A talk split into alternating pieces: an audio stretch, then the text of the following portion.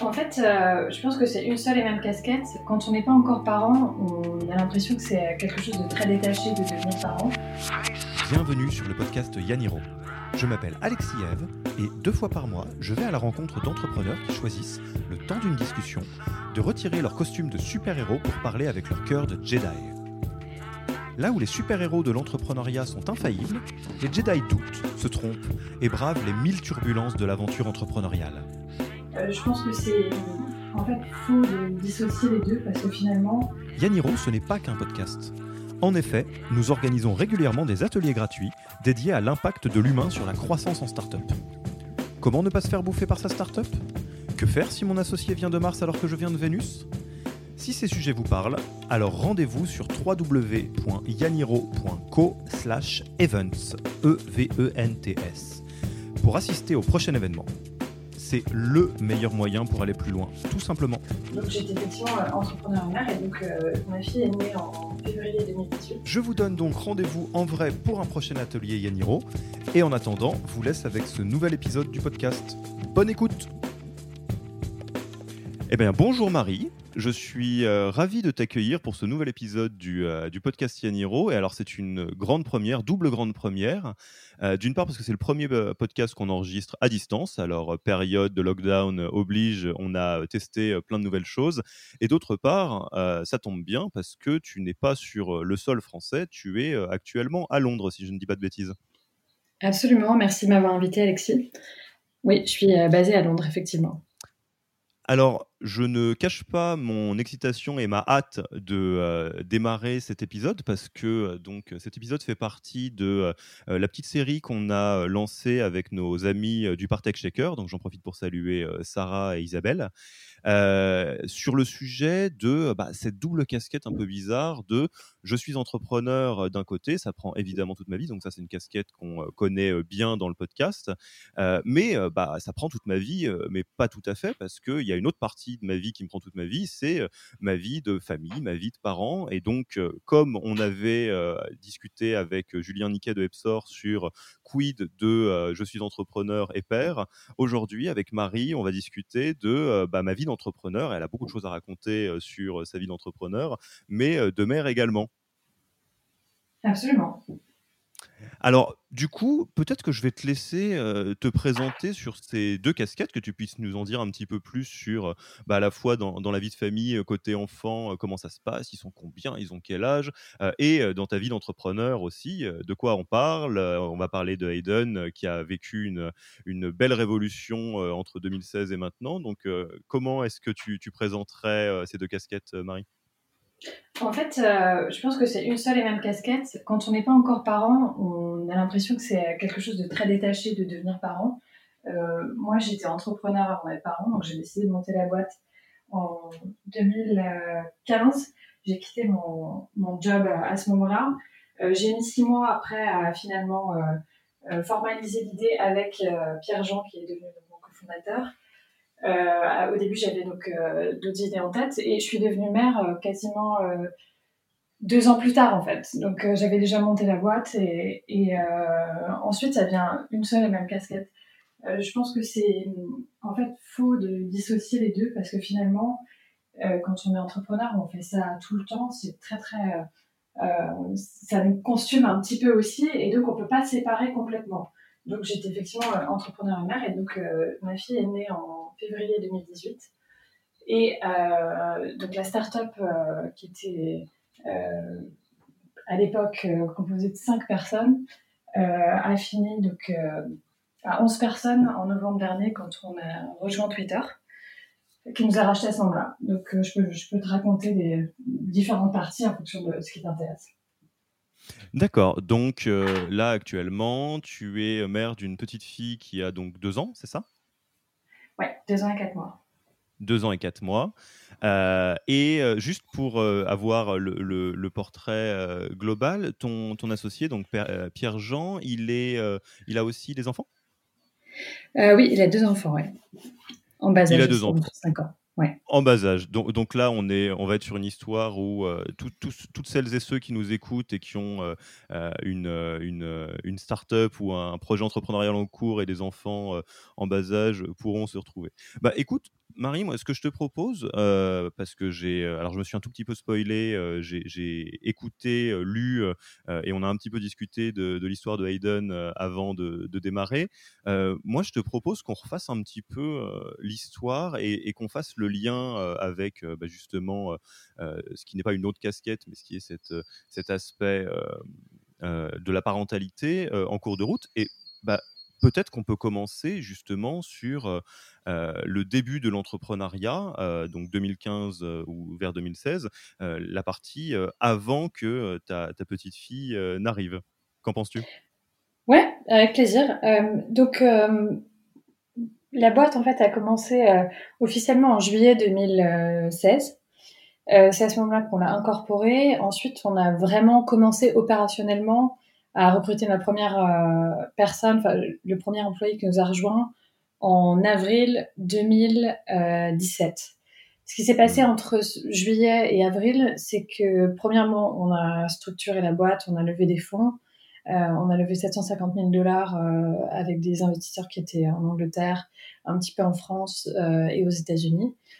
Des angel investors principalement, à part Kima, qui, a, qui, est le seul investisseur institutionnel qui nous a rejoint à ce moment-là. Et euh, à ce moment-là, on était donc euh, une toute petite équipe, Pierre, Jean et moi. Et euh, c'est vraiment à partir de 2017 où on a pu passer de l'idée en fait à l'exécution. D'accord. Alors peut-être c'est le moment de faire un, petit, un petit focus sur le projet pour les, personnes qui nous écoutent qui, qui ne connaissent pas bien Hayden, puis pour, peut-être remettre un peu de contexte sur le, le type de boîte que, que c'est, je dirais. Oui, absolument. Donc Aiden, c'est euh, une boîte de B2B SaaS, donc Software as a Service. Et l'idée, euh, c'était euh, d'apprendre un logiciel informatique à se comporter de la même manière qu'un analyste marketing. Donc le logiciel qu'on a développé, c'était une plateforme qui était pluguée dans Facebook, dans Snapchat, dans Twitter, dans AdWords, et qu'on vendait à des, des équipes marketing. Et donc les équipes marketing s'en servaient pour Quoi Pour euh, se connecter le matin, ouvrir un dashboard qui leur générait des recommandations d'optimisation sur leurs dépenses publicitaires. Et eux, ils avaient simplement à appuyer sur euh, la recommandation et il y avait un do it button, donc fais-le. Par exemple, euh, change le budget sur cette campagne Twitter ou diminue le, budget sur cette campagne Snapchat. Ça détectait aussi des anomalies, tout un tas de trucs. Arrête cette campagne, par exemple, parce qu'elle performe pas bien. Et donc, il y avait un bouton fais-le. Et c'était ça la vraie magie dans notre produit, c'est que ça leur, euh, enfin, ça leur sauvait énormément de temps, ça leur économisait énormément de temps, parce qu'en appuyant sur ce bouton, ils n'avaient pas à aller dans les interfaces différentes euh, et ça changeait automatiquement leurs euh, settings pour eux. Hmm. Et alors, comment ça se passe cette première phase? Donc, dans la partie, on démarre, on crée l'équipe, on commence à lever les premiers fonds, on commence à se rapprocher d'une phase de, lancement de produit. et donc, effectivement, toute cette phase-là, tu n'es pas encore accompagné de, ta petite fille comment ça se passe ton engagement dans la boîte? Je dirais, est-ce que tu es à 100% dans le portrait de l'entrepreneur qui passe beaucoup de temps? Ou alors tu avais déjà un œil très attentif sur certains aspects de, vie de famille Enfin, comment ça se passe à, cette époque-là quand on rejette un œil là-dessus? Ouais, en fait, déjà, moi, je vais expliquer juste un truc, c'est que en Angleterre, il n'y a pas de filet de sécurité. donc, l'engagement, il est total quand on décide de quitter son job où on est payé et après on monte une boîte. Il n'y a pas de chômage qui nous paye pendant deux ans, ça n'existe pas. Hmm. On est payé zéro. Donc, euh, je vais dire un truc que j'ai pas vraiment partagé avant, mais je, pense que je vais le faire maintenant parce que c'est un gros tabou quand même. Les gens écoutent ces podcasts, mais la réalité c'est qu'ils savent pas s'ils peuvent se projeter ou pas parce qu'ils savent pas combien ça coûte de monter une boîte. Alors moi, je sais pas combien ça coûte aux autres puisque c'est tabou. Par contre, je peux vous dire combien moi ça m'a coûté. Et euh, premièrement, bah clairement, c'est clair que c'est aussi euh, un coup euh, de, manque d'opportunité parce qu'on continue pas dans son, dans son job. Moi, j'étais payée à l'époque euh, un peu plus que 100 000 pounds parce que j'avais un job de sales. Donc, j'avais une partie qui était fixe une partie qui était mmh. variable. Et j'ai mis de l'argent de côté. Ça m'a coûté plus de 25 000 pounds personnellement. pour cette phase en fait où on ne sait pas ce qu'on fait, où on est en train de chercher, où on n'a pas de cofondateur ou de cofondatrice, où on est en train de se demander si on va le faire ou pas, jusqu'à ce que on lance la boîte et que on commence à se payer un salaire. Donc concrètement, en fait, mon commitment, enfin mon engagement, il était vraiment total. C'est pas tiens, bah, je vais penser en plus à avoir une vie de famille, etc. C'est plus on, jette dans un projet et la vie elle continue. Et donc moi, j'avais aucune intention de mettre entre parenthèses ma vie euh, de femme euh, et de, euh, de me dire, bah, je vais vraiment voir quand c'est le bon moment, parce qu'il n'y a pas de bon moment en fait. Je pense pas, peu importe à qui on parle, en fait, qu'on parle à des entrepreneurs, à des employés, il y a toujours un moment où il y a une promotion, il y a quelque chose qui va arriver. Donc moi, ma philosophie, c'était simplement de surtout pas faire de plan et de demander l'autorisation à personne. On n'a pas à demander l'autorisation à ses investisseurs, à ses amis entrepreneurs si c'est OK de faire un enfant, en fait.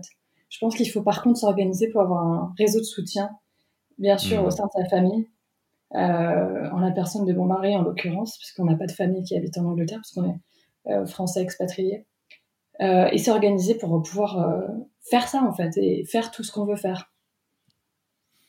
Oui, donc quelque part, alors tu, tu m'arrêtes si c'est euh, si c'est pas exactement comme ça que tu l'as ressenti, mais en tout cas moi là je le reçois un petit peu comme tel. Euh, il y a une notion un peu de saut dans l'inconnu euh, qui est assez comparable, en tout cas alors qui est probablement très renforcée par la notion de de l'absence de filet de sécurité qu'il existe en Angleterre, à la fois dans le lancement d'une boîte et dans le fait d'agrandir ta famille, de dire de toute façon il n'y aura pas de bon moment, il y aura jamais la bonne alignement de planète et je sais pas si on est obligé de réussir, mais en tout cas, on est obligé de se lancer pour, bah, pour avancer, quoi, pour voir ce qui se passe. Et de la même manière que tu as fait ça avec 25 000 pounds dans le compte en banque en se disant, bon, bah, on va, voir où ça va, j'ai envie de le faire et je vais pas attendre que tout soit aligné. quelques années plus tard, au moment où vous avez décidé, ton mari et toi, de donc d'agrandir la famille, tu l'as fait de la même manière. Quoi. Tu t'es pas dit, bon, je, je vais, est-ce que c'est le bon moment, est-ce que c'est plus tard, est-ce que c'est maintenant, c'est on y va quoi. Pour partager quelque chose d'assez euh, personnel, en fait, c'est on ne sait jamais, personne ne sait combien de temps euh, ça va prendre pour euh, pour tomber enceinte, en fait. Donc ça, c'est un autre mmh. facteur aussi. Donc moi, je refuse de donner des conseils aux gens. Je partage mon expérience. Je ne sais pas si elle est bonne ou elle est mauvaise, mais en tout cas, ça, je, je veux bien le dire. Après, je suis très mal placée pour expliquer aux gens si c'est le moment ou pas pour eux d'essayer, parce que ça peut très bien prendre un mois, ça peut prendre six mois et ça peut prendre trois ans. Donc, euh, en hmm. fait, simplement, ce que je dis, c'est qu'il ne faut pas essayer de se mettre des contraintes. Tu parles d'incertitude, effectivement. Alors, il y a un truc qui est hyper important, en revanche, c'est votre tolérance à l'incertitude euh, quand vous imaginez que vous allez peut-être monter une boîte. Est-ce que c'est fait pour moi? Bah, Est-ce que hmm. vous arrivez à gérer l'ambiguïté? Parce que clairement, c'est quand même pas hyper stable comme situation. Donc, euh, en général, bah, vous vous débrouillez pour euh, continuer. Moi, c'était ce que j'ai fait à payer euh, les frais associés à, notre foyer parce que je voulais pas que ça repose sur mon mari. Est-ce que combien de temps vous pouvez durer? Donc, c'est la même chose que quand on a une start-up et des employés. C'est what's your runway? Donc combien de temps vous pouvez tenir comme ça? Et puis, en l'occurrence, moi j'ai décidé de ne pas avoir de plan B les gens me demandaient mais c'est quoi ton plan B si ça marche pas? Mais j'en ai pas parce que comme ça, je suis sûre que je vais tout donner. Et c'était ma mmh. philosophie, mais je comprends aussi très bien qu'il y a plein de gens qui ne sont pas du tout à l'aise avec ça. Et donc, surtout, en revanche, euh, je, conseille aux gens de ne pas se mettre dans cette situation qui est effectivement assez extrême euh, s'ils sont pas confortables avec l'incertitude, le risque et tout ce que ça comprend, parce que ça, c'est le quotidien des entrepreneurs, en revanche. Ce que j'aime bien, c'est qu'il y a à la fois la notion de pas de plan B, euh, skin in the game, euh, engagement total, et pour autant, euh, alors c'est pas du tout euh, antagoniste, hein, tu es, au clair sur, j'allais dire, les métriques, le runway. tu sais voilà, que globalement, ton, ton matelas de pound, ça te permet de dérouler jusqu'à telle ou telle date. Oui, plus ou moins. Alors, il est toujours extensible. Euh, moi, ça m'a coûté, euh, je disais 25 000, mais peut-être même un peu plus, mais personnellement, parce que je n'ai jamais priorisé euh, d'aller chercher des tout petits montants, parce qu'il y a tout un tas de systèmes de, je sais pas comment ça s'appelle en France, mais des grants, peut-être des bourses ou mhm. des financements qui sont tout petits. et j'ai considéré que ça allait me prendre beaucoup de temps pour découvrir ce milieu que je connaissais pas du tout plutôt que de brûler mes propres économies et voir si j'avançais plus vite comme ça. Parce que j'aime bien mettre la pression aussi. Donc, euh, je pense qu'il y a toujours des moyens euh, de d'étendre son runway et il y a, euh, enfin, il n'y a pas de bonne ou mauvaise approche, mais mon approche à moi, c'était de me donner trois mois à partir du moment où j'ai quitté mon job pour réussir. Alors, je mets réussir entre guillemets parce que c'est évidemment débile. En trois mois, qu'est-ce que tu veux mmh. Déjà à trouver une idée, mais j'avais lancé deux projets de boîte que j'ai tués par la suite, déjà euh, dans cette période-là, parce que je me suis forcée à mettre une deadline. Et donc, je pense que la, la notion de runway et de deadline, elle est ultra importante. Et honnêtement, moi, ça fait dix ans que je suis à Londres, donc euh, je, je, suis un petit peu connectée à l'écosystème français parce qu'on a bien évidemment eu la chance d'avoir des super investisseurs français, dont Partech. Euh, mais euh, je connais mal, enfin, ça fait quand même longtemps que j'habite plus là-bas, et donc je connais mal tout cet écosystème de, gens qui effectivement ont deux ans devant eux. Cette notion, n'existe pas du tout. C'est dans l'urgence que ça se fait quand on monte une boîte. Euh, en dehors de ce système qui, finance en fait vraiment les lancements. Alors, je, fais une toute petite aparté qui n'est pas directement liée au sujet du jour, mais parce que ça me frappe beaucoup ce que tu dis. Et alors, ça, c'est un peu le, l'intérêt, je dirais, d'avoir des, des, écosystèmes différents, notamment l'écosystème londonien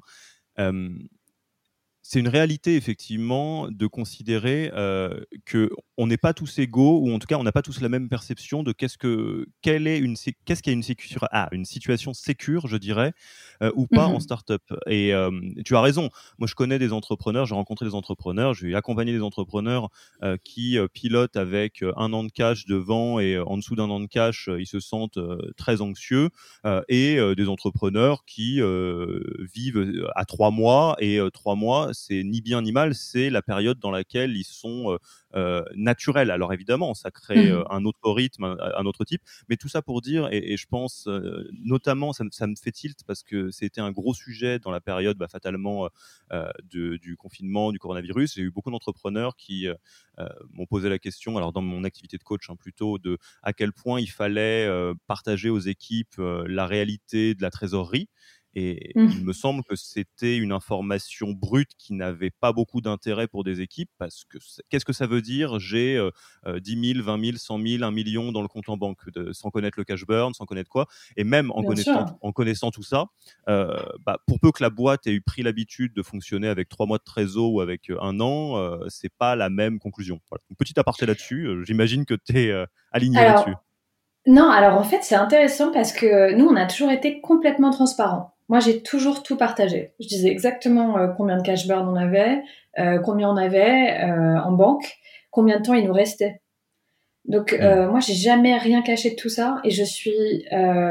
En fait, c'est ce concept de la singularité, c'est quand on est entrepreneur, on ne sait pas où on se situe par rapport aux autres parce que même si on... moi je parle un petit peu avec d'autres entrepreneurs, il y a plein de sujets qu'on n'aborde pas et ça, par exemple, ça passe complètement à la trappe.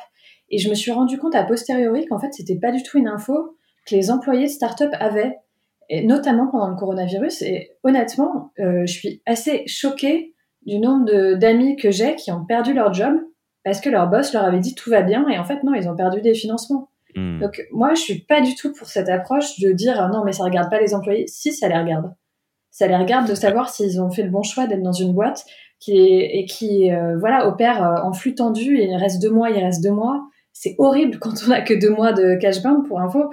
Euh, c'est quasiment impossible à moins de faire un emprunt, de récupérer des, financements. Ça prend six mois de faire une levée.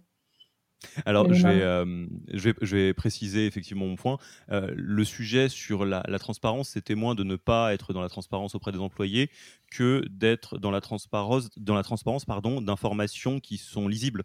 effectivement, dire on a trois mois, mmh on a six mois, on a quelque chose comme ça, c'est beaucoup plus pratico-pratique et impliquant que de dire on a, je sais pas moi, 67 000 euros dans le compte en banque, ce qui est Bien un sûr. peu plus compliqué.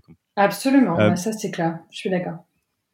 Euh, donc, alors on va faire un petit, petit fast forward. Tu es dans cette, euh, dans cette euh, situation de démarrage de boîte.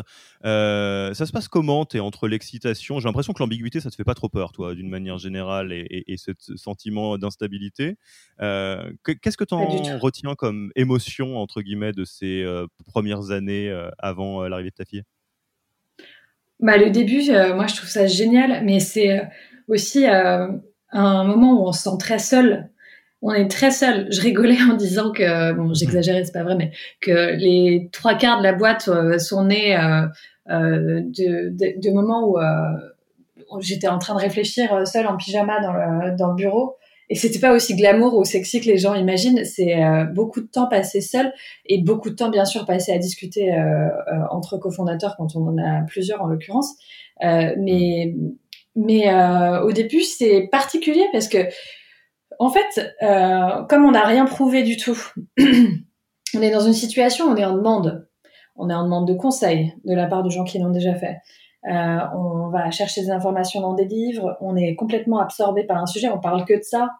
Euh, on devient euh, peut-être aussi moins connecté aux nouvelles parce qu'on est obsédé par seulement un sujet, c'est l'entrepreneuriat.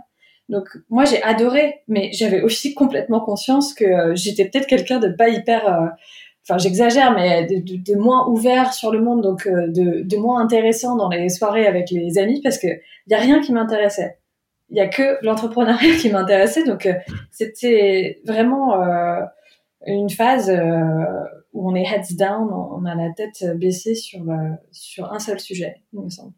Ouais, et puis c'est vrai que l'analyse marketing et l'IA en soirée, il y a des gens que ça intéresse, il y en a que ça intéresse un petit peu moins, il hein, faut, faut, bien le dire. il y en a beaucoup que ça intéresse pas et c'est ok. Faut juste avoir conscience de ça. Donc, faut se retenir d'en parler et faire semblant d'être connecté à l'actualité politique. J'avais aucune idée, mais je, franchement, j'ai un peu honte parfois de me rendre compte, mais, mais effectivement, je savais plus ce qui se passait dans le monde.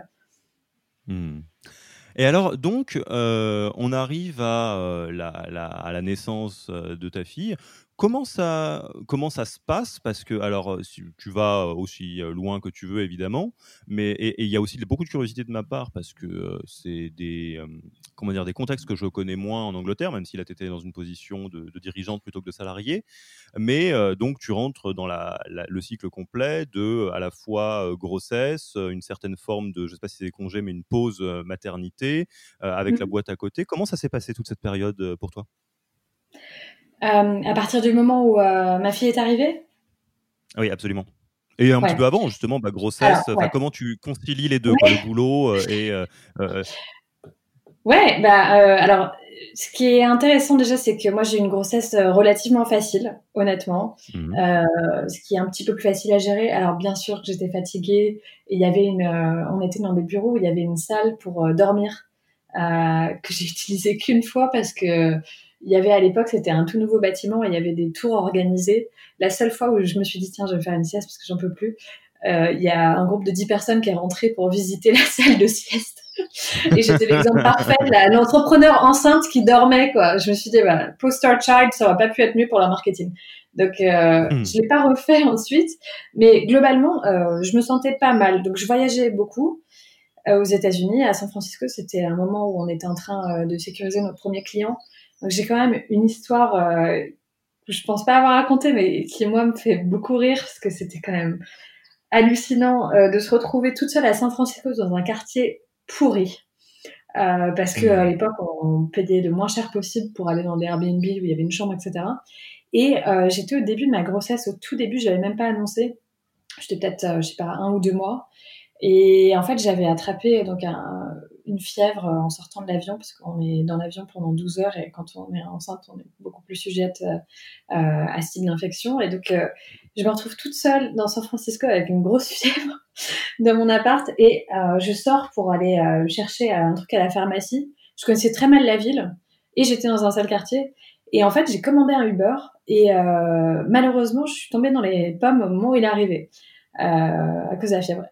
Quand j'ai rouvert hmm. les yeux, mais pas longtemps après, je me rends pas compte, peut-être 20 secondes après, et le mec était parti. Et sur le moment, j'ai pas du tout compris et je me suis dit, mais qu'est-ce que c'est? Et en fait, j'ai compris plus tard qu'elle avait dû penser que j'étais peut-être euh, une junkie ou euh, quelqu'un qui était mal en point parce que malheureusement, cette ville aussi a beaucoup de gens qui sont pas du tout dans un bon état. Et donc, hmm. ça m'a vachement ouvert les yeux sur le fait qu'il y avait euh, aussi peu de solidarité euh, entre personnes différentes parce que c'est un des exemples, après j'en ai plein d'autres. Mais là, on se rend compte aussi que finalement, euh, quand on est dans une situation où effectivement on est enceinte, euh, on est loin de chez soi, on n'a pas de système médical parce que je n'avais pas du tout prévu ce genre de truc, on peut s'exposer aussi. Donc tout s'est bien fini. Mais je me suis dit qu'il fallait que je fasse un tout petit peu plus attention parce que bien sûr maintenant on se sent responsable à partir du moment où on est enceinte de bien faire les choses aussi.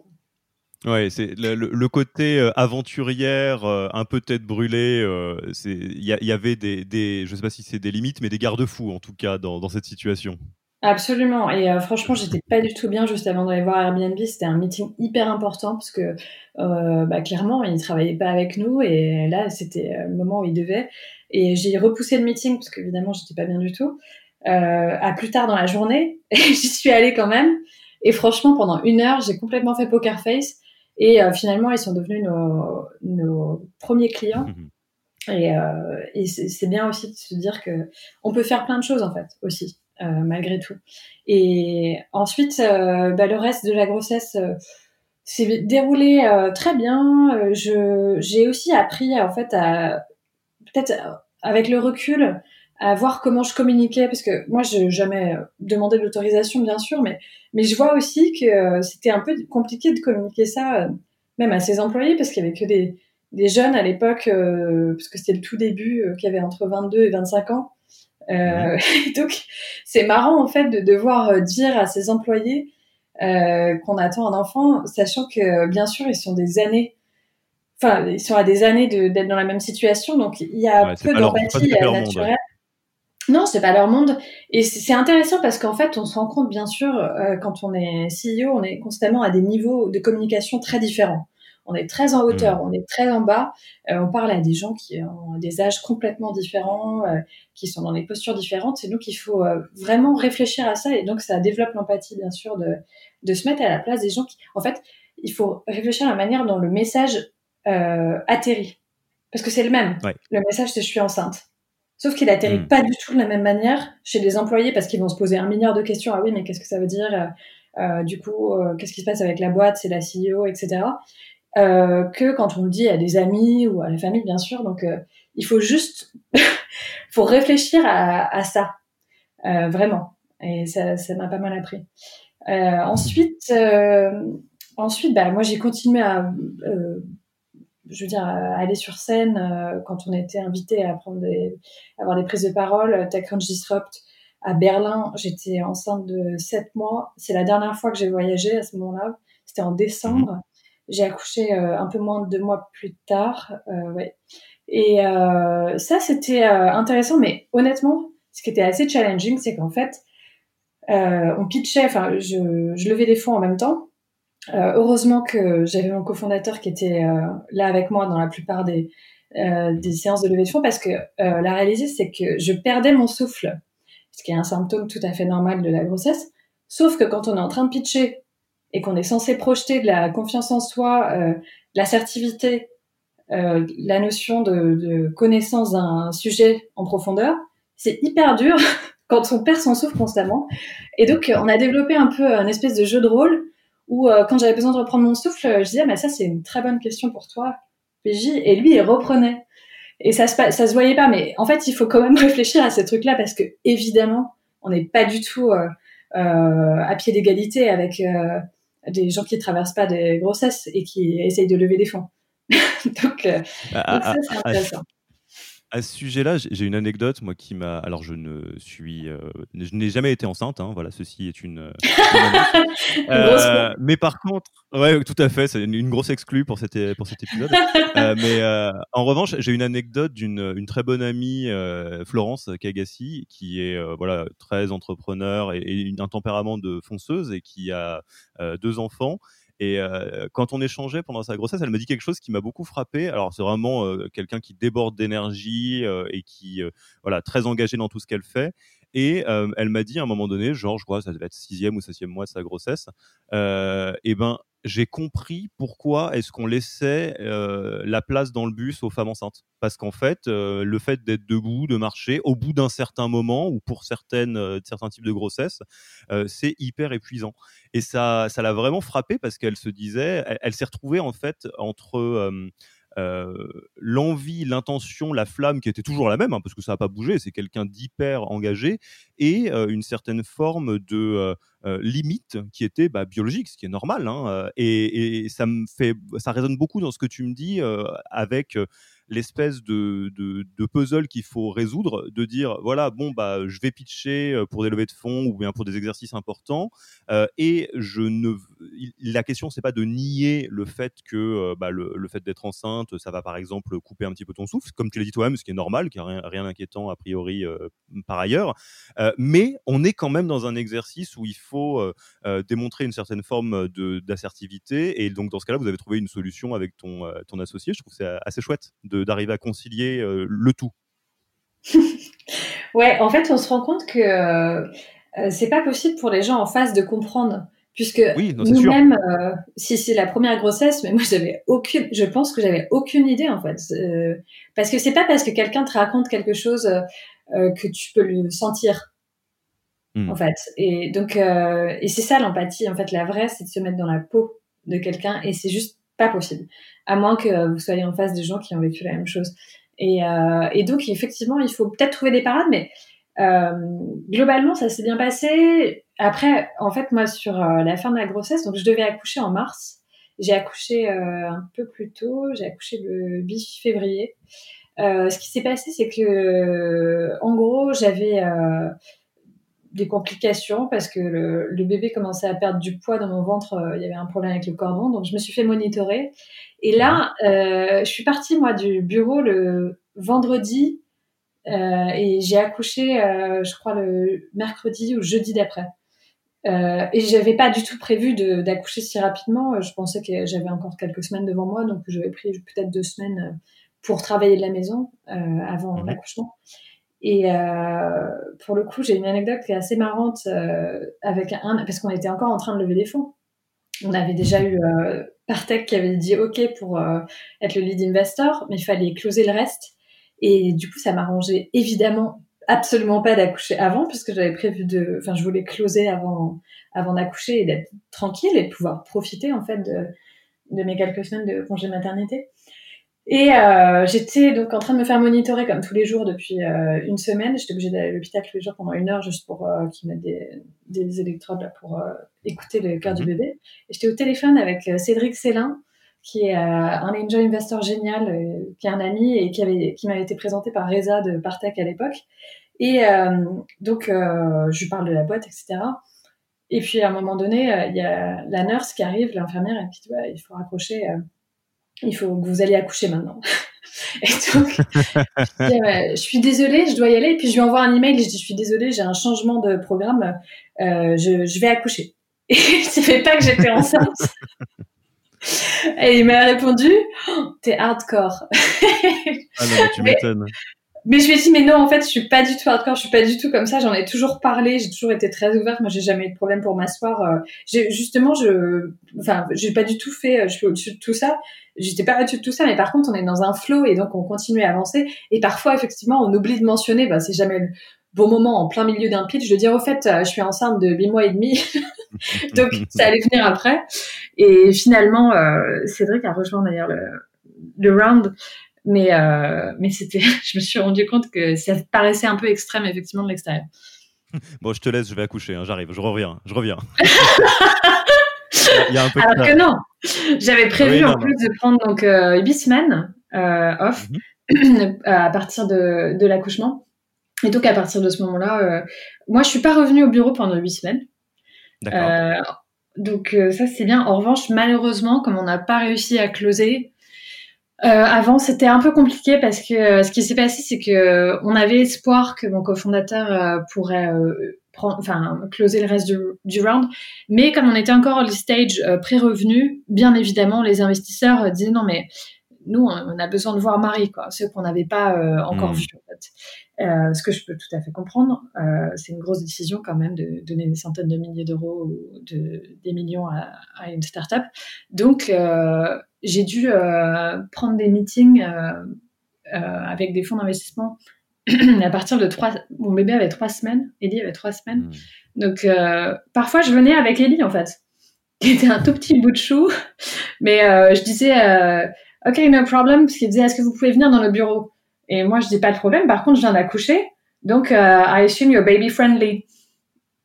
et c'est un peu la même chose de dire que j'imagine que vous êtes gay friendly les gens peuvent pas répondre. Ah non, pas, pas, du tout. Et il faut le faire en fait. Je pense que c'est vraiment important de surtout pas cacher, pas cacher ce qu'on traverse, pas dire euh, oui, pas de problème, parce que c'est très difficile en fait quand on vient d'accoucher. Honnêtement, euh, c'est juste hyper dur. Euh, le corps euh, s'en remet pas facilement non plus. Euh, et hop, on met un trench coat et les gens voient rien de l'extérieur. Mais c'est c'est pas possible de faire ça. C'est c'est pas bien non plus. Et je pense qu'on a une responsabilité aussi euh, d'être vocal en fait simplement. On va pas commencer à raconter l'accouchement parce que alors là tout le monde quitterait la, la pièce en courant. ah mais c'est comme ça que ça se passe. Mais on m'a pas dit. Faut pas exagérer, mais mais je pense vraiment que c'est pas bénéfique. Euh, je dis en l'occurrence aux, aux, femmes qui écoutent de euh, de je sais pas si c'est protéger l'audience ou euh, de pas partager mais il faut euh, simplement dire les choses comme elles sont quoi. Tu veux dire bah si j'ai un bébé de trois semaines euh, et si vous allaitez en plus bien sûr que ça enfin ça veut dire que vous pouvez sortir du meeting pour aller allaiter. Et en Angleterre les gens sont extrêmement ouverts là-dessus. Je sais pas du tout comment c'est en France mais enfin c'est une chance aussi. Ou alors peut-être c'est de la politesse je sais pas ou du politiquement correct mais c'est agréable bah dans les deux cas, ça fonctionne, hein, quelle que soit l'intention du démarrage. Mais c'est alors peut-être que je me trompe et s'il y a un angle mort, tu nous le partageras. Mais euh, j'ai un peu le sentiment que effectivement, que ce soit partie grossesse, partie euh, petit bébé à la maison, euh, la plupart des gens euh, réagissent bien, en fait, en réalité, à partir du moment où tu leur expliques. Euh, il y a des exigences qui font partie du jeu auquel vous jouez. Enfin, par exemple, effectivement, euh, je pense que peut-être que ça serait un peu déplacé de, d'en vouloir à des investisseurs qui veulent rencontrer toute l'équipe de management avant d'investir dans une boîte, parce que ça fait un peu partie des règles du jeu. Et c'est pas contre ni les entrepreneurs, ni les femmes, ni les mères, ni quoi que ce soit, je pense. Et le fait que toi, tu trouves une solution en disant, bon, bah voilà, est-ce que vous êtes baby, baby friendly euh, je vais venir avec euh, avec mon enfant, etc. j'ai dans ce que tu me racontes, j'ai pas le sentiment que euh, les gens te, regardent un petit peu comme une poule devant un couteau, quoi, un petit peu de bizarrement, sans comprendre. J'ai l'impression qu'il y a plutôt de la bienveillance. Ouais, absolument. Après, je pense encore une fois que je me suis rendu compte parce que c'est les soft skills finalement d'être capable de communiquer de manière euh, d'articuler en fait euh, le fait qu'on peut venir mais que ça nous dérange pas mais qu'on sera avec notre bébé etc moi j'ai fait déplacer des investisseurs pour venir me voir chez moi. Hmm. enfin, dans mon quartier à Hampstead. Je leur ai dit il y a pas de problème mais j'ai un tout petit bébé. Donc on peut se voir euh, mais soit on fait un vidéo call. Et aujourd'hui ça paraît une évidence. Pourquoi les gens veulent se voir en face to face en réalité? Je dis pas que c'est enfin si on peut le faire c'est mieux mais, mais moi, j'ai dit, je viendrai pas dans vos bureaux qui sont, euh, je sais pas où. Euh, je viens d'accoucher, quoi. Enfin, à un moment donné, il faut arrêter de s'excuser, quoi. Non, ça n'a pas de sens. Et peut-être que les gens sauront jamais ce que c'est parce que je parlais à des hommes qui euh, avaient bien sûr euh, pas, enfin certains pas du tout d'enfants et aucune idée de ce dont je parlais, mais ça n'empêche qu'il faut le dire pour soi, pour au moins être en paix et pas cacher des trucs, quoi. Parce que euh, parce qu'en plus, honnêtement, il y a tout un tas de situations différentes. Moi, en fait, j'ai eu des complications euh, à cinq semaines, j'ai dû me faire réopérer après l'accouchement. Donc en fait, j'ai pas vraiment eu de congé maternité parce que même si j'étais pas au bureau, j'ai eu huit semaines en tout. Et euh, au bout de cinq semaines, j'ai dû retourner à l'hôpital pendant une journée où j'ai pas vu, euh, hmm. j'étais toute seule à l'hôpital, ni mon mari, ni mon enfant, parce qu'il fallait bien que quelqu'un s'en occupe. Euh, donc euh, ça aussi, ça arrive. Et en fait, c'est un peu awkward parce que euh, on n'a pas envie de rentrer dans les détails. On sait pas si on doit le faire parce qu'en plus, on peut être pudique et c'est ok. Ou on peut être quelqu'un qui euh, part dans plein de détails et c'est ok, mais c'est juste qu'il faut se rendre compte aussi que c'est c'est pas anodin. Euh, et je pense que il y a plein de gens qui veulent pas gêner aussi en face, qui vont pas se permettre de poser des questions du style euh, est-ce que ça va vous? Vous sentez bien? L'allaitement ça se passe bien? Parce que hmm. franchement les gens vont dire je peux pas je peux pas poser cette question. Et en fait il y a un parallèle un parallèle qui est, je trouve euh, assez intéressant cette gêne que les gens qui n'ont pas traversé quelque chose ont, elle existe dans tout un tas de domaines en fait, pas du tout seulement dans la maternité. Euh, là en ce moment, euh, malheureusement, il y a eu des événements hyper tragiques aux États-Unis euh, la semaine dernière. Il y a le mouvement Black Lives Matter euh, qui, qui, est en train de euh, prendre énormément d'importance. Et moi, je me suis trouvée dans une position assez intéressante et challenging parce que bien évidemment, je suis un leader blanc euh, une leader blanche dans, dans euh, une entreprise où il y a tout un tas de euh, collègues qui souffrent énormément de la situation. Il faut trouver les mots alors qu'on n'est pas dans ce club. De la même manière que les pères sont dans le club de la parentalité, mais un partenaire d'un fonds qui a 32 ans peut-être a pas du tout d'obligation de comprendre ce que traverse une entrepreneur qui vient d'avoir un enfant. Et c'est un petit peu gênant pour eux aussi, ou pour elles, parce que parfois c'est bien sûr des femmes aussi, de ne pas trouver les mots quoi. Et donc, euh, hmm. je pense qu'il faut aussi libérer la parole des deux côtés. En disant que je pense que les entrepreneurs doivent mettre les gens à l'aise, mais sans cacher, bah ouais, c'est, un accouchement, c'est pas, c'est pas aller chercher un café, quoi. C'est un marathon et c'est un peu compliqué. Et le côté euh, d'avoir des gens qui ont un petit peu d'empathie, parce que honnêtement, c'est hyper blessant d'avoir des gens qui font comme si de rien n'était. Parce que toi, tu as fait le plus beau truc de ta vie, en fait. Tu as fait un truc incroyable, tu as fait un enfant. C'est ouf. Ça change vraiment tout. Et tout d'un coup, bien sûr, tu t'en fous dans l'instant, mais rien ne compte plus que ça. Et toi, tu arrives et les gens, ils s'en foutent. Et ils disent juste, hmm. OK. ça, ça, en fait, c'est pire que tout. Et je trouve que c'est bien, à la limite, moi j'ai entendu beaucoup de gens, euh, des Français d'ailleurs, qui me disaient, ouais, mais les Américains, les Anglais, les Anglo-Saxons, ils sont faux Ils sont euh, hypocrites parce qu'ils sont toujours là, hey, how are you doing? Oh, that's totally awesome, you're my best friend. Et moi, j'ai jamais compris ce discours parce que je me dis, mais attends, moi, je préfère que les gens soient comme ça. Mais oui, en fait, on se sent vachement mieux quand les gens, même si, qu'elle est, enfin, je, moi, je ne dirais pas que c'est faux. En plus, je pense pas du tout que ce soit, mais même si c'est pas aussi euh, sincère et profond que des amitiés de 15 ans, c'est agréable et je pense que c'est une skill que beaucoup de gens devraient développer.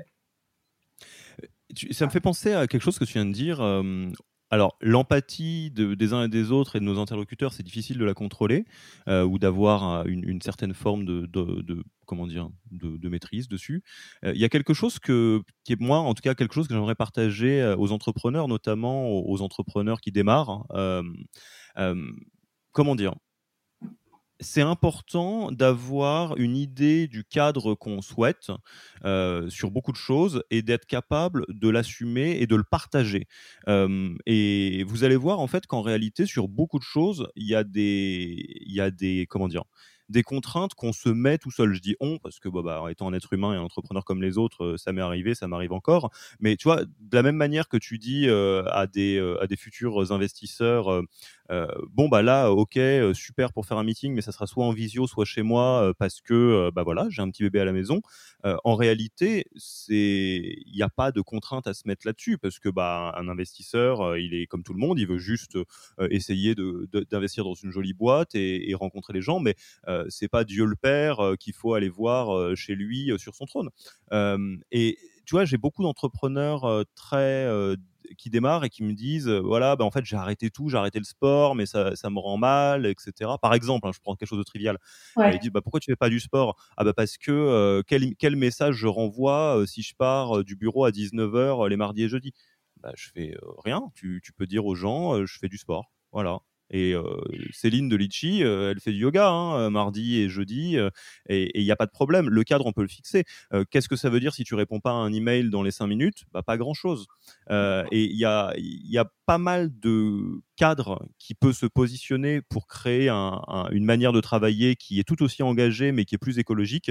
Mais par contre, on revient sur ce que tu disais, il faut le communiquer il faut que ce soit clair et bon et juste aussi hein, parce que si tu dis bon bah je bosse qu'un jour sur deux parce que j'aime bien me reposer peut-être qu'à un moment donné il y a des gens qui vont trouver ça un petit peu chelou. Encore que hein, si c'est une règle du jeu pourquoi pas. Mais voilà ça me fait penser à ça. Je sais pas ce que ce que ça t'évoque dans le cas particulier de la, de la maternité mais nous c'est quelque chose qu'on rencontre non absolument. Bah, en fait il y a un concept qui est important c'est lead by example donc ce que vous vous faites en tant que fondateur euh, autorise euh, les, gens qui travaillent avec vous à, le faire aussi.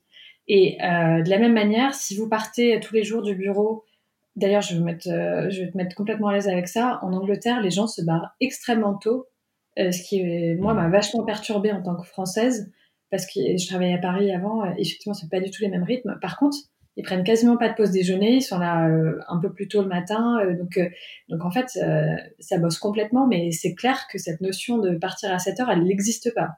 Les gens partent mmh. avant 6 heures, même en start-up. et donc, c'est tout à fait accepté de faire du sport, c'est même hyper encouragé ici. Et par contre, si en tant que leader, vous êtes quelqu'un qui fait des remarques, qui dit t'as pris ton après-midi ou je ne sais quel genre de truc que j'ai entendu à l'époque quand je travaillais à Paris, mais j'ai l'impression que ça se dit encore. Bien sûr que les gens vont se sentir mal à l'aise et vont pas faire ce genre de truc, ils vont pas s'autoriser à faire ça, et ça crée une ambiance hyper pourrie. Faut être hyper attentif à ne pas créer une ambiance malveillante qui vient de votre part. Donc déjà, ce genre de remarques dérogatoires, il faut euh, bien évidemment les bannir. Mais effectivement, je pense qu'il faut communiquer quand on prend du time off. Euh, il faut aussi faire attention à ce qu'on envoie sans le vouloir comme message. Par exemple, moi, j'ai pris euh, donc huit semaines de, congé maternité et j'ai quelqu'un qui travaille avec nous qui m'a dit des mois plus tard ouais, je voulais discuter parce que du coup, en fait, euh, je comprends pas trop, mais c'est quoi le. Enfin, tu penses que du coup, les, les, personnes qui vont tomber enceintes vont devoir prendre huit semaines? Et pas du tout. Jamais je me suis imaginé ça parce que c'est pas du tout euh, euh, normal de proposer ce genre de choses à tout le monde. Mais il faut articuler le fait que c'est quelque chose qu'on s'impose à soi pour des raisons très particulières parce qu'on a une position différente dans la boîte et qu'on n'attend pas la même chose des autres. Donc, pour en revenir à ton point, euh, il faut pas par contre euh, partir un jour sur deux et se dire ça c'est pour moi, j'ai besoin de ça, mais vous, vous n'avez pas le droit. Mais, mais, pas vous, faites ce que je dis, pas ce que je fais.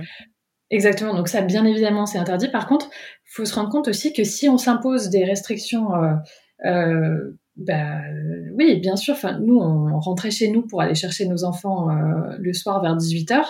Euh, parce qu'ils sortaient de la crèche et que c'était comme ça. Mais bien sûr qu'on travaillait après, on n'attendait pas du tout de la part de nos employés qu'ils soient connectés. On n'était pas en train de traquer qui est sur Slack, qui est pas sur Slack. Et du coup, comme on n'était pas au bureau physiquement, parce qu'on a des enfants, alors que personne d'autre n'avait des enfants. Donc personne d'autre n'avait cette contrainte. Ben, les gens partaient. Donc ça aussi, il faut savoir le gérer. Comment on fait quand on est euh, dans une position où il y a que les leaders aussi qui, euh, qui font ça et qui, du coup, créer un truc euh, sans faire exprès. Ça aussi, c'est intéressant à gérer.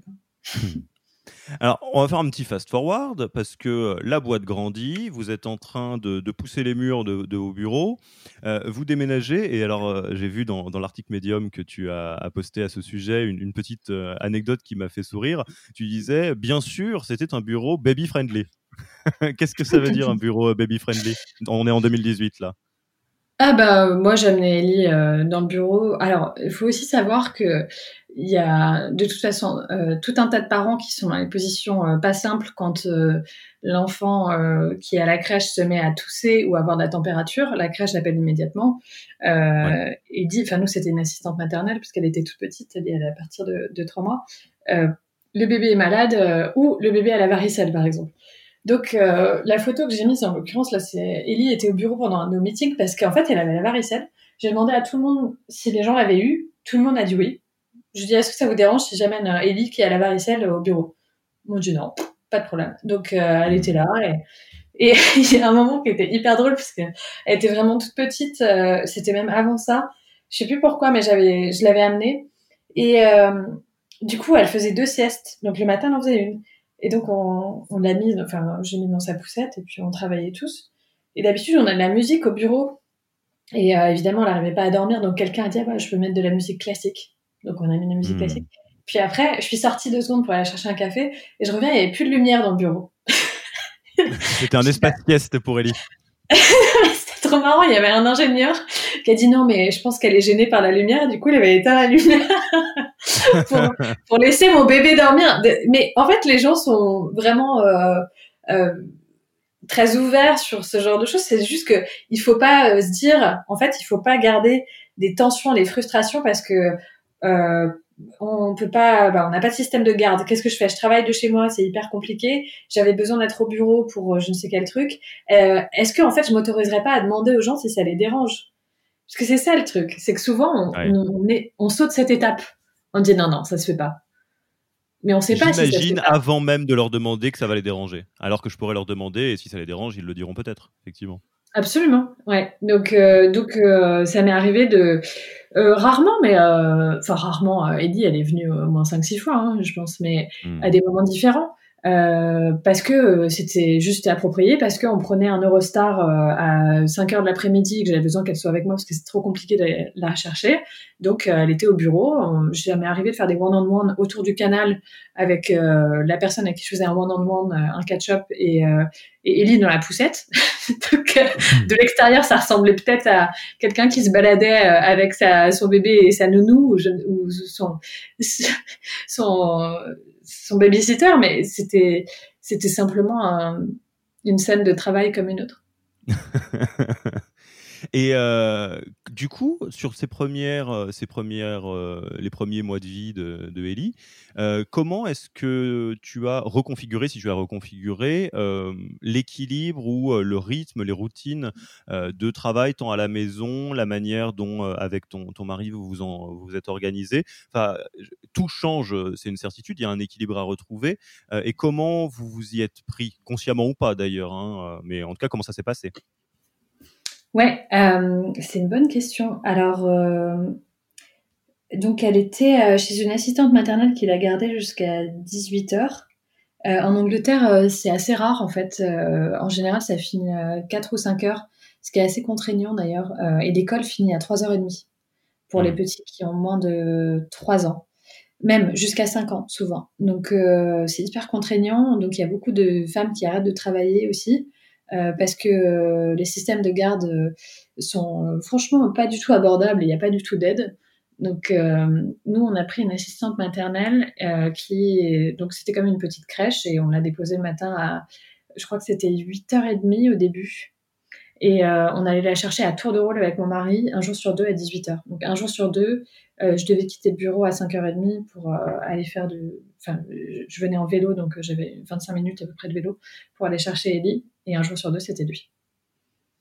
D'accord. Et donc, bon an, mal an, euh, ça se passe bien, une, nouvelle vie, euh, euh, vous retrouvez vos marques. Oui, alors on oublie vite. Donc, comme tu me poses la question, j'essaie de me rappeler. Je ne sais pas si je fais un bon job pour décrire vraiment comment c'était parce que c'est difficile aussi. On a des baisses de motivation parfois en tant qu'entrepreneur tout court. Euh, il y a aussi un truc qui s'appelle la dépression postpartum. Donc, euh, moi, je suis pas du tout d'une nature euh, à avoir les idées trop noires. et clairement, j'étais pas au top de ma forme, mais c'est aussi lié à, naturellement à la baisse des hormones. Donc, je mmh. sais pas si j'ai traversé ça consciemment ou pas, mais c'est clair que j'étais hyper fatiguée. j'étais épuisée moralement en fait parce que de retourner au bureau, d'annoncer la levée de fonds parce que on a emmené tout le monde à Lisbonne. J'avais donc il y avait trois mois donc, ouais, ça faisait trois mois que j'avais accouché. On a amené tout le monde surfer. Même moi, j'ai surfé, mais euh, en fait, euh, on est un peu en mode. Euh, en fait, c'est important d'avoir euh, deux rôles aussi, parce que bien sûr, on est là pour motiver, pour apporter de l'énergie. Et ça m'a quand même, ça m'a vachement épuisé euh, d'être un peu. à l'époque, je me suis rendu compte que j'avais ce rôle de cheerleader du, du, groupe ou de coach. Et en fait, c'est dur d'être seul à l'avoir euh, et de tout, devoir euh, apporter beaucoup d'énergie puisque chacun apporte des choses différentes. Et moi, ça avait été un peu mon rôle et c'était plus facile à porter clairement quand euh, j'avais euh, euh peut-être moins de charge mentale aussi. Donc c'est à partir de ce moment-là et beaucoup plus tard maintenant, ça fait ma fille a deux ans et demi, mais euh, je referai pas du tout la même erreur. C'est clair que je ne sais pas pourquoi j'ai pensé que c'était ma responsabilité. C'était une grosse erreur. Je pense qu'il faut vraiment, et maintenant ça a changé dans l'équipe, mais euh, il faut donner de la, comment on dit, de, pardon, je suis désolée, je, vais utiliser des mots en anglais, mais c'est un peu agaçant. Euh, il faut euh, empower, j'allais dire, donc donner le pouvoir aux gens de savoir que c'est aussi leur rôle de coacher les mmh. autres, etc. C'est pas seulement le rôle de leader.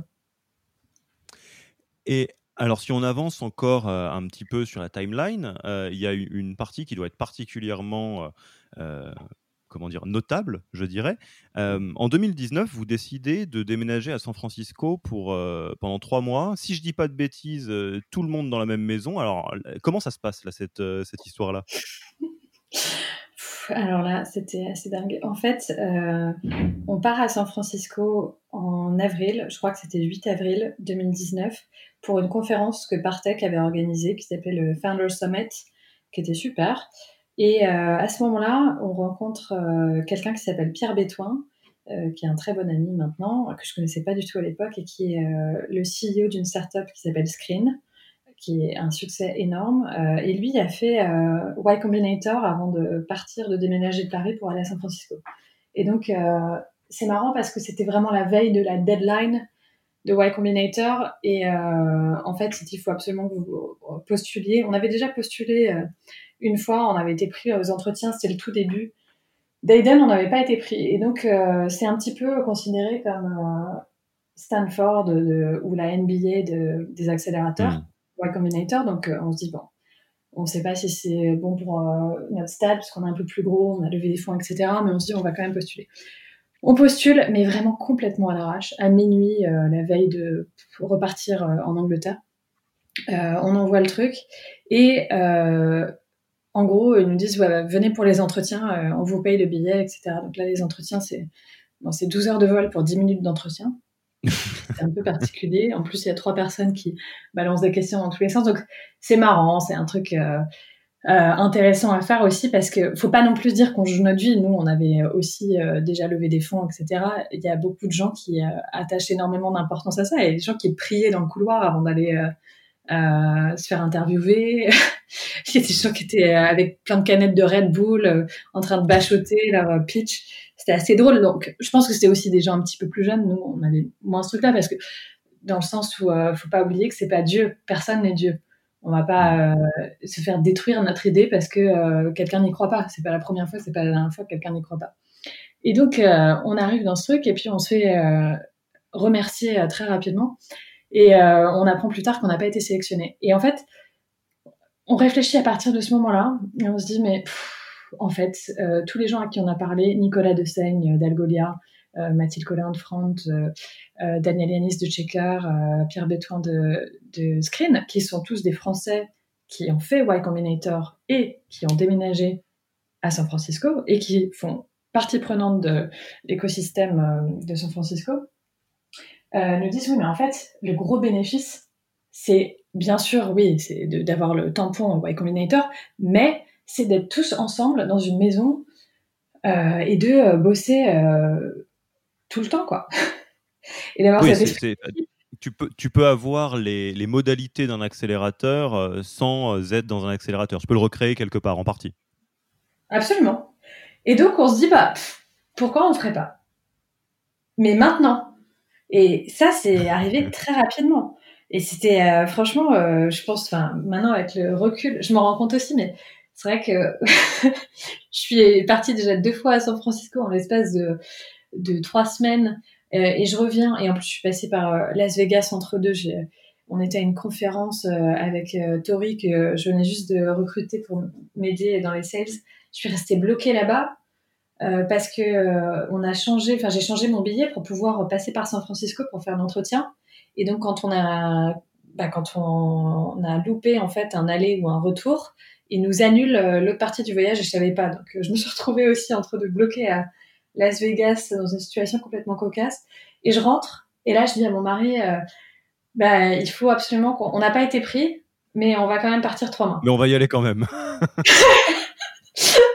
Et euh, c'est clair que franchement, enfin, on s'est bien trouvé pour quelque chose, mais je me rends compte que je lui en fais voir quand même de toutes les couleurs, heureusement, euh, que ça a valu le coup dans le sens où je lui dis, je le fais pas. En fait, faut voir les choses en grand aussi. Euh, pourquoi on faisait ça? C'était pas pour aller se marier à San Francisco. C'était pas drôle du tout. Il y avait beaucoup de logistique. Ça faisait peut-être vachement vibrer les employés. Mais PJ et moi, on a réfléchi à deux fois avant d'expliquer ça à nos conjoint respectif quand même parce que euh, lui il a deux enfants. Euh, moi j'ai un enfant ça veut dire que enfin on s'est organisé différemment mais moi je rentrais toutes les deux semaines. Euh, c'était difficile aussi d'être séparée bien sûr euh, de, de ma fille même si euh, tous les soirs enfin tous les soirs pour elle et tous les midis pour moi j'avais une alarme et je lui lisais son bedtime story mmh. son, son histoire pour aller se coucher. Donc bien sûr, c'est pas que je la voyais pas, je la voyais, mais j'étais pas physiquement là. Et euh, c'était hyper fatigant de faire les allers-retours. Mais l'idée, c'était go big or go home en trois mois. Donc, euh, on a fait ça pourquoi? Pour aller s'exposer au feedback des gens de la Silicon Valley. Donc, j'ai dit à toute l'équipe que moi, j'avais souvent accès via euh, notamment le Founder Summit de Partech ou d'autres de business trips à, bah, franchement l'expérience géniale de ces fondateurs que je mentionnais plus tôt. Euh, mais je voulais que toute l'équipe le voit. Et en fait, il y a tout un tas de product managers, d'ingénieurs, euh, de, salespeople qui sont dans des boîtes et qui partagent leur expérience. Et je voulais que toute notre équipe puisse leur parler. Donc le deal, c'était vous allez là-bas. Par contre, vous allez là-bas et vous regardez dans mes contacts LinkedIn et euh, vous me faites une liste. Tiens, je veux parler à telle et telle personne. Moi, je vous mets en contact et vous allez boire des cafés en plus de votre day job. Sinon, ça sert à rien, quoi. Oui, oui, si c'est pour rester au bureau à SF, ça sert, ça sert pas à grand chose. Exactement. Et donc, on a, bah, on a annoncé ça à toute l'équipe. On a fait des slides. Genre, big news, on part à habiter à San Francisco. La tête des gens. Ah, c'était génial. Il y a eu beaucoup de moments comme ça. Et donc, euh, Léa, qui était notre head of product, euh, a dit euh, Moi, je veux bien aider pour trouver un endroit. Elle a trouvé un super plan, un Airbnb. Mais c'était trop marrant parce que, en fait, c'était un, la personne qui avait acheté le, la maison. C'était une maison incroyable qui avait vu sur le Golden Gate Bridge. Sachant que moi, j'avais toujours été dans les trous à horribles des quartiers les moins fréquentables de San Francisco. J'avais même jamais vu ce, je pense, ce pont. Euh, et donc, elle dit, j'ai trouvé ça. Je me suis dit, mais qu'est-ce que c'est que cette histoire? Ça va nous coûter euh, 30 000 dollars par mois. Et pas du tout. Elle a négocié le prix. Ça a coûté 10 000 dollars, ce qui pas du tout cher pour une maison qui avait 5 chambres. Euh, 4 chambres, pardon. Et euh, en fait, la personne qui avait acheté ça avait revendu sa boîte à Microsoft euh, c'était un entrepreneur de 45 ans à peu près, euh, qui était en attente de pouvoir avoir le permis de construire, de la refaire. Donc c'était un super plan. Et on a déménagé là-bas et c'était unique pour les employés. C'est extraordinaire d'avoir fait ça. Pour nous, c'était aussi super. Et on a fait un shift à ce moment-là, un pivot stratégique. On est passé de enterprise clients à, small and medium businesses. On a lancé le produit sur Product Hunt grâce notamment au soutien de la communauté de, des entrepreneurs qu'on avait rencontrés et ça s'est très bien passé. en fait, euh, ça a été, euh, ça a été clé pour, euh, pour toute la suite. Bien sûr, on serait jamais fait racheter au final et on a eu plusieurs offres en l'occurrence, donc on n'aurait jamais été dans cette situation où notre produit se serait retrouvé sur les radars de grosses boîtes de tech si on n'avait pas fait ça. Oui, ce que j'allais dire, c'est quand tu disais go big or go home, là pour le coup, vous avez intéressé la faune locale, pour le dire, pour le dire poliment. Et qu'est-ce que je voulais dire? Oui, comment tu, comment vous discutez de ça avec avec ton mari C'est est-ce qu'il y a quelque chose? Alors j'entends bien et j'imagine bien, c'est une très bonne chose d'avoir un mari qui te soutient de la même manière que j'imagine tu le soutiens dans ce qu'il fait. Comment ça se passe? Vous vous dites, bon, bah là, je dois faire ça, j'aimerais faire ça, on le fait comme ça, peut-être on se donne trois mois. Enfin, comment vous vous organisez pour euh, euh, préparer ça? Pas la question de est-ce que je le fais, est-ce que je le fais pas, mais comment est-ce que vous vous organisez pour euh, bah, justement faire en sorte que ça se passe bien? Non, mais je pense que ça doit être assez insupportable d'être d'être marié avec moi parce que j'ai tendance à, expliquer euh, pourquoi on fait ça, le rationnel, etc. Mais quelque part, euh, je, c'est pas que je laisse pas le choix, bien sûr, on en a discuté, mais la décision a été prise et après, l'idée c'était, euh, t'inquiète pas, fais-moi confiance parce qu'on va faire ce qu'il faut. Enfin, moi, j'ai une pression personnelle pour euh, pour faire en sorte que ça compte. Ça compte et que ce soit pas euh, quelque chose, un sacrifice qu'on a fait sans raison. Donc après l'organisation, on a discuté effectivement de bah de euh, si je revenais euh, à quelle fréquence je revenais parce que c'est clair qu'il y a plein de gens aussi qui ont décidé de le faire différemment parce que je suis pas la seule à être partie là-bas euh, en, l'occurrence les autres sont partis dans le contexte de Y Combinator il y a plein de gens qui sont partis un mois et demi ils sont revenus une semaine et après ils sont repartis un mois et demi moi je pouvais pas faire ça parce que j'ai un bébé de 14 hmm. mois, franchement, c'était hyper dur. Euh, c'est très dur de quitter son enfant. C'est une partie de soi. Ce sera toujours une partie de moi, mais quand euh, le bébé est petit, c'est hyper euh, difficile, en fait, de faire ça. Donc, donc moi, je suis revenue toutes les deux semaines. Et bien sûr que c'était un choix qu'on a, qu'on a fait à, deux. et on était d'accord avec ça. Donc, donc voilà. Et, et après, on a, on a déroulé. Et, encore une fois, on va retomber euh, sur euh, discussion, organisation, euh, être vocal sur le sujet pour, pour que ça se passe bien. Absolument. Et après, ma famille est venue, enfin mon mari et ma fille sont venus deux semaines aux États-Unis vivre avec nous. et donc, certains de nos employés, ont, certains de nos employés ont vécu avec Ellie, ma fille. Sympa. ouais, on allait faire des randonnées ensemble dans Marin County, juste derrière le Golden Gate Bridge. Et honnêtement, c'est un souvenir euh, unique et inoubliable pour tout le monde. Euh, on en parle souvent parce que c'est vrai que c'est pas, c'est aussi euh, pas tous les jours qu'on va vivre avec ses collègues et encore moins avec son boss. Mais il faut être à l'aise aussi pour le faire. Ce serait bizarre si on avait une culture de boîte qui était hyper distante et tout d'un coup on faisait ça. On avait une culture qui était assez proche quand même et qui a permis cette situation. Hmm. Et alors, donc là, on va, on va arriver à la, à la fin de ce, de ce chapitre euh, qui se conclut par le, euh, votre acquisition, enfin l'acquisition euh, par Twitter. comment ça s'est passé, cette, ce chapitre-là? Bah, en fait, nous, on n'avait pas du tout prévu de, de se faire acheter. C'était absolument pas notre objectif. Le but, c'était de faire un pivot sur les SMBs et s'entourer de SaaS startups qui avaient, qui avaient bien réussi ce type de, de go-to-market. Et donc, euh, on a fait ça. Et ce qui s'est passé, c'est vraiment, comme quoi ça arrive vraiment à la fin. C'était vraiment le dernier, les deux derniers jours où euh, tout le monde était déjà reparti. J'étais la seule sur place encore parce que euh, on avait pris quelques jours avec mon mari pour respirer un petit peu et ma fille. Et ce qui s'est passé, c'est qu'en gros, on a quelqu'un qui nous a contacté. On était en train de préparer. Enfin, moi, je voulais qu'on lève des fonds en rentrant. Donc j'étais en train de préparer la levée de fonds et puis on a été approché par euh, une boîte qui était intéressée euh, pour euh, par notre produit dans un contexte d'acquisition. à ce moment-là, on s'est dit que de toute façon c'était absurde de parler qu'à une seule boîte, donc autant en discuter. J'en discutais avec certains de nos investisseurs en leur disant voilà ce qui se passe. J'étais hyper honnête. Moi, l'objectif c'était aussi qu'on ait aussi qu'on voit si on avait des, des offres de rachat pour qu'on ait une valorisation euh, et qu'après on puisse lever des fonds en disant bah voilà cette valorisation c'est notre benchmark. Oui, oui. Voilà, d'avoir du leverage tout simplement. Ce que j'encourage tout le monde à faire s'il euh, y a des opportunités qui se présentent comme ça.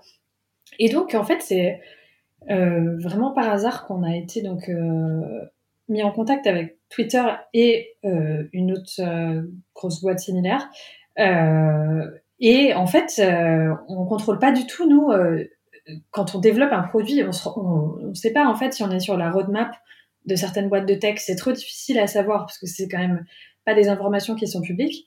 Et il se trouve qu'il y a eu un match assez rapide, euh, du coup, avec la, la boîte. Alors, pas la première, puisqu'on on a euh, arrêté de discuter avec eux assez rapidement, mais la, une, grosse boîte de tech qui nous a fait une offre très très rapidement. Et euh, à ce moment-là, ben, Twitter a aussi montré qu'ils étaient très intéressés. Et comme on a eu une offre de l'autre côté, en fait, ils, ils ont voulu aller jusqu'au bout. Alors eux, ils n'étaient pas dans le dans le process de faire des offres euh, comme ça aussi rapidement. Ils voulaient faire de la due diligence avant, donc ils ont ils ont envoyé euh, neuf personnes à Londres euh, dans les trois jours qu'on suivit, parce que j'étais rentrée à ce moment-là. Et euh, là, on a été euh, mis sur le grill. Euh, ils nous ont posé plein de questions, bien évidemment, sur l'équipe, sur le produit. On a fait des démos dans tous les sens. À plein de gens, on s'est retrouvés dans calls où il y avait 25 personnes. Et en fait, ils ont confirmé leur intérêt très rapidement. Et à partir de ce moment-là, mais c'est vraiment arrivé vite parce que la première interaction qu'on a eue, c'était fin août.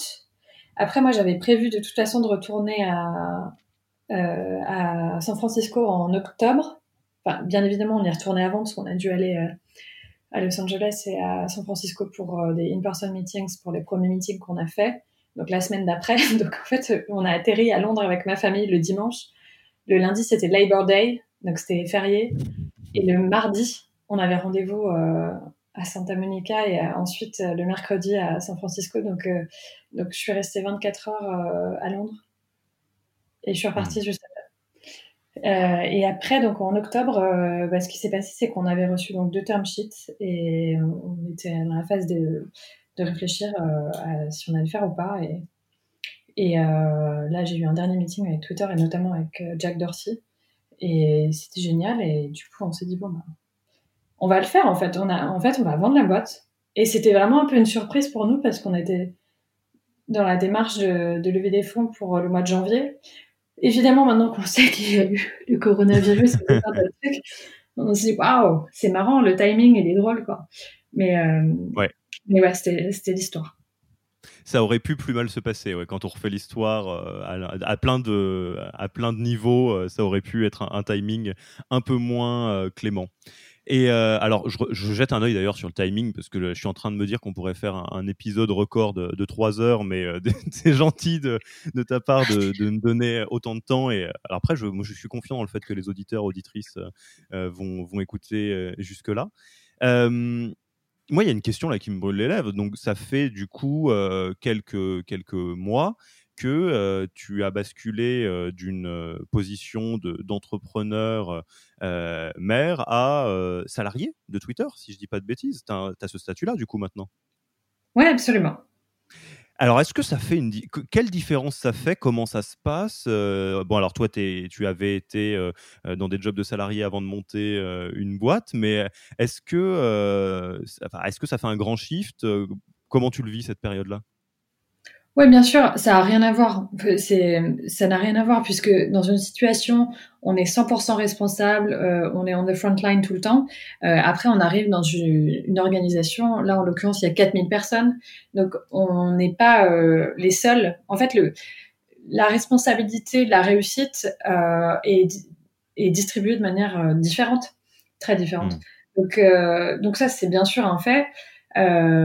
après, ça dépend parce que honnêtement, il y a tout un tas de contextes d'acquisition très différents. Nous, on nous a donné euh, des responsabilités très claires, c'est d'intégrer notre technologie euh, chez Twitter. Donc en fait, on fait la même chose à la base, sauf que moi, du coup, euh, je suis directrice du produit maintenant, donc je, commence à aussi toucher à d'autres produits chez Twitter. C'est hyper intéressant. je travaille avec des gens qui sont passionnants. Je travaille beaucoup, toujours avec les États-Unis. Enfin, je, je, suis à, part mon équipe qui est basée à Londres, euh, je suis en contact euh, plutôt avec des gens qui sont là-bas. Et donc, euh, il y a beaucoup de choses à apprendre. Il y a des profils très différents. Il y a des gens qui ont été dans plein de boîtes différentes, d'autres qui sont entrepreneurs, qui ont rejoint Twitter via des acquisitions comme nous.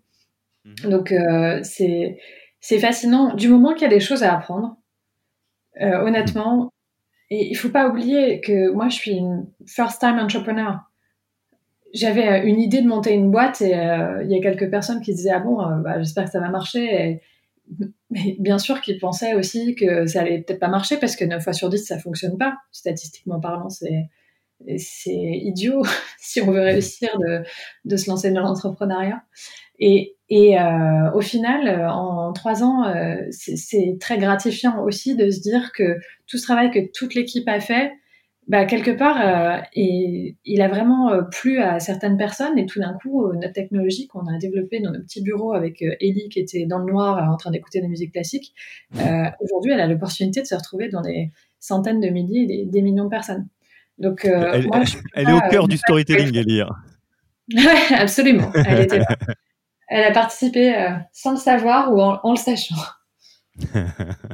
Ah, mais c'est bah, une, très très jolie euh, histoire, euh, dans, en tout cas dans ces, différents chapitres. Et est-ce que, euh, du coup, dans la partie qui est un peu le, focus d'aujourd'hui, c'est différent d'être. est-ce que l'équilibre, justement, vie pro, vie de famille, est très différent dans une position de salarié ou au final, c'est à peu près kiff-kiff?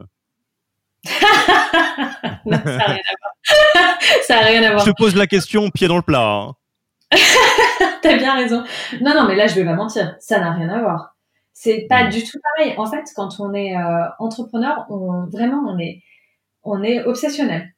Et donc, euh, ça laisse peu de place pour autre chose. Alors, moi, j'ai toujours fait très attention à mon mariage, mais, mais euh, c'est hyper difficile parce que pour la personne avec qui on partage nos vies, mais parce que c'est une obsession. C'est la même chose que de partager sa vie avec quelqu'un qui est fan de vélo ou de, de n'importe quel autre euh, euh, domaine. C'est souvent, je fais le parallèle avec les gens qui font du sport parce que, ou qui sont acteurs parce qu'ils sont sur des tournages, etc. Là, c'est pareil, en fait.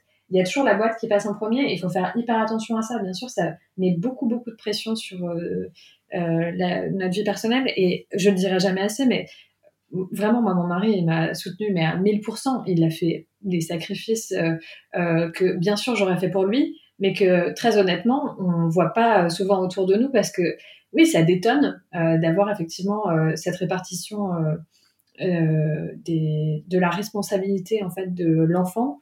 parce que moi, quand j'ai expliqué que je partais trois mois vivre aux États-Unis, même si je revenais toutes les deux semaines, il faut aussi gérer la culpabilité que ça génère de dire ça à des gens qui peuvent pas du tout se projeter dans la même situation. Quoi. Les femmes s'imaginent pas trop faire ce genre de truc. Du coup, faut assumer c'est pense et euh, faut aussi euh, enfin je dois remercier mon mari faut faut assumer aussi de d'avoir pris autant euh, autant de de temps sur sa vie aussi professionnelle pour pour prioriser notre projet commun et c'est sa réussite autant que la mienne.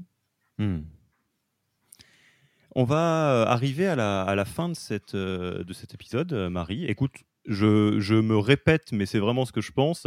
Si ça ne tenait qu'à moi, on, euh, on, continuerait à échanger pendant des heures et je te poserais des questions sur à peu près chaque différent sous-chapitre, euh, notamment parce que, euh, en toute transparence, effectivement, tu, on l'a dit au tout début, on en a parlé sur différents sujets, c'est des situations de vie que moi je ne connaîtrais pas en tant qu'homme et donc qui, que je trouve très fascinantes parce que bah, c'est l'idée d'essayer de comprendre hein, pour mieux se mettre euh, euh, dans les chaussures de, différentes personnes. Euh, avant qu'on arrive à la fin de cet épisode, moi j'ai deux petites questions. La première, c'est s'il y a des, personnes, auditeurs, auditrices, qui ont été vraiment très intéressés par, par cet épisode, qui ont envie d'entamer la discussion avec toi pour une raison ou pour une autre.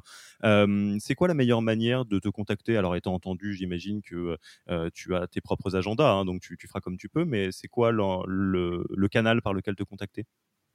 Twitter. Twitter, oui. ça, paraît, ça paraît très logique une fois que tu, le, que tu le dis. Donc, euh, Marie Outier euh, sur Twitter. Et euh, comment? Absolument. Absolument.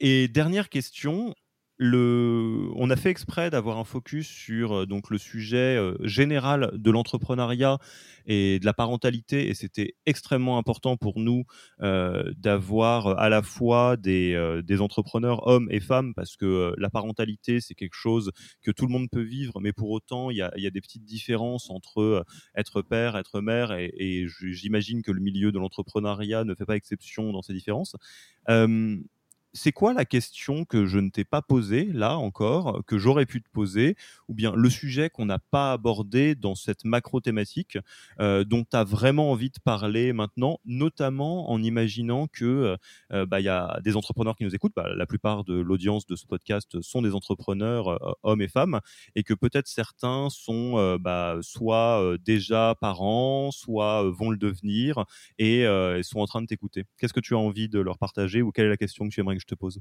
pour finir. Euh, En fait, moi, j'ai pas forcément de questions que j'aimerais que tu me poses. En revanche, je suis, euh, je suis vraiment très intéressée d'entendre plus de prises de parole euh, sur ce sujet parce qu'il touche énormément de gens. Et que je pense que c'est encore très difficile, comme tu l'as mentionné, pour les gens de libérer leur parole euh, parce qu'on traverse tout un tas d'émotions, euh, qu'on soit parent ou qu'on soit pas parent d'ailleurs, qu'on vienne peut-être de décider d'avoir un enfant et qu'on sache pas. Euh, moi, il y a beaucoup de gens qui sont venus me voir. et bizarrement, ça m'a étonnée parce que j'avais pas imaginé en fait qu'il y avait autant de gens qui étaient dans cette situation. Mais j'ai parlé donc à des panels, j'ai fait des podcasts sur le sujet parce que je, je il me semblait que c'était peut-être ma responsabilité, mais j'en étais pas trop sûre. Et il y a beaucoup de gens qui sont venus me voir en me disant bah merci parce que moi j'ai réfléchi, euh, mais j'ose pas parce que je suis une femme, euh, j'ai 29 ans, euh, j'essaie de lever des fonds et je viens de me marier, donc les gens projettent un petit peu que je vais avoir des enfants, je sais pas comment aborder le truc. Donc j'aimerais simplement encourager en fait via tes podcasts que les entrepreneurs partagent, les hommes bien sûr, autant que les femmes, comment ils peut-être eux ont abordé le sujet et euh, qu'est-ce qu'ils conseillent de dire. Et moi, je pense vraiment qu'il faut savoir être vulnérable. C'est ok. Et euh, j'ai peut-être, euh, avec du recul aussi, un peu souffert du fait que les gens imaginent que c'est une superwoman, justement, c'est cliché de dire ouais, t'es une fonceuse, t'es quelqu'un qui a pas peur, etc. Ça fait beaucoup de tort euh, mm. aux gens qui décident de faire de l'entrepreneuriat. Parce que ça les, ça les met dans une position où euh, on les imagine pas en train de souffrir. Et euh, bien sûr qu'on souffre euh, à plein de niveaux différents. Quand, moi, ma fille a été hospitalisée trois fois depuis sa naissance euh, pour des problèmes respiratoires. J'ai passé énormément de temps, notamment juste après l'acquisition, quand tout le monde imagine qu'on est en train de boire du champagne. J'ai passé dix jours avec mon mari à l'hôpital de Dunkerque entre Noël et jour de l'an euh, parce qu'on était en visite dans la région. Donc mm. il y a plein de choses en fait dont les gens ne parlent pas parce qu'on ne laisse pas la place euh, à la vulnérabilité. On veut simplement entendre parler des histoires hyper positives et hyper euh, euh pushy et fonceuses, etc.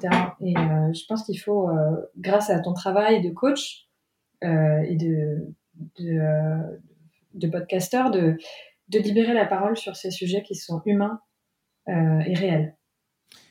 Alors, je, vais rajouter très très peu de choses parce que c'est tout à fait, enfin, je ne peux que être 100% d'accord avec ce que tu dis et c'est peut-être l'une des, des, pierres fondatrices de ce podcast, mais je le résumerai en, en, très peu de mots au-delà du sujet d'effectivement de entrepreneur et parentalité il y a une, euh, une, tendance de fond dans le milieu entrepreneurial, en tout cas français, je ne vais pas trop me, projeter dans des domaines que je connais moins, à présenter les entrepreneurs comme des super-héros, super-héroïnes, Superman, Wonder Woman, euh, d'avoir un mythe un peu de ce mode-là, de, de, fonceur, euh, de se brûler, de faire beaucoup de choses, de, de, ne jamais se laisser abattre.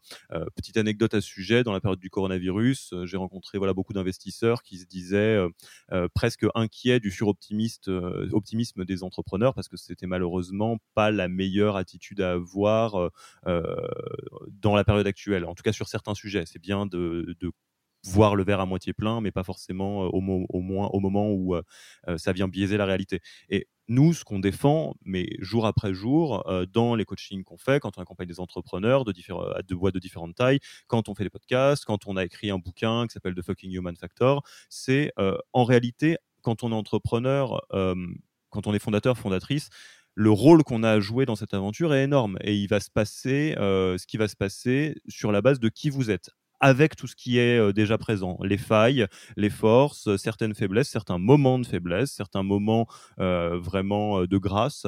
Et nous, on considère que en lieu et place du paradigme du super-héros, on aime bien défendre un paradigme euh, du Jedi où euh, bah, on démarre euh, de là où on démarre, peut-être fermier, de l'espace, peut-être que sur le chemin va y avoir énormément de problèmes, peut-être qu'il va falloir se confronter à des trucs particulièrement sombres, peut-être qu'il va y avoir beaucoup de moments où on va devoir mettre un genou à terre, mais peut-être que c'est aussi de toutes ces mésaventures et de tous ces rebondissements dont la réalité se, se, pave pour créer des jolies histoires aussi. Et il n'y a pas non plus que des bonnes histoires, et c'est pas grave non plus. Donc, en lieu et place du, super-héros, euh, nous, on est ravis euh, d'accueillir euh, des Jedi et de les aider à se révéler ou de les aider à témoigner, comme ce que tu as fait aujourd'hui, Marie. Bah, merci beaucoup, Alexis. C'était super de participer à ce podcast. Bon, bah écoute, je te souhaite le meilleur là pour ta nouvelle vie de, au côté Twitter et puis tout, bah, tout le reste. et puis, bah, je te dis peut-être à, une prochaine dans quelques temps si on fait un nouvel épisode de, pour suivre la suite. Et d'ici là, je te dis à bientôt. Pas de problème.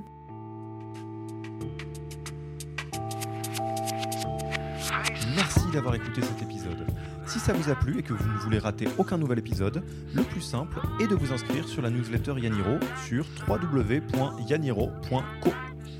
Pour aller plus loin, rendez-vous lors d'un de nos ateliers gratuits pour commencer à avancer sur vos propres turbulences. Je sais, ça fait peur, mais c'est comme ça qu'on avance. On vous attend avec impatience sur www.yaniro.co events, E-V-E-N-T-S, et à dans deux semaines pour le prochain épisode.